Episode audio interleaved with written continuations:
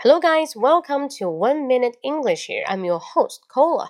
And in today's section, I like to tell you the word that is Trump card. T R U M P, Trump. Many of said it's the same meaning like American President Donald Trump. Uh, yeah, basically a little bit related with Donald Trump, but Trump card is none related with it. Okay, you know what I mean. When you play the poker, you may show the biggest card, so it can beat every single card. We say this card 大怪 trump card 大怪. I got it? Okay, so hope you like it. And next time when you play with someone, you can say, "Hey, show me the best card." It's a trump card. I guess maybe the Donald Trump mom and she just want Trump to be the best one in America.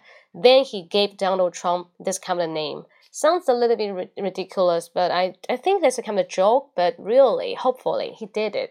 It's a really amazing one. Alright，好吧，大家要记住啊，Trump card 它表示大怪的意思，大家不要忘记。好，Hope you like it。那更多的节目呢，你可以关注一下英语口语风暴这样的公众号，搜一下英语口语风暴，按一个六 就可以看到英语思维的直播。OK，see you next time。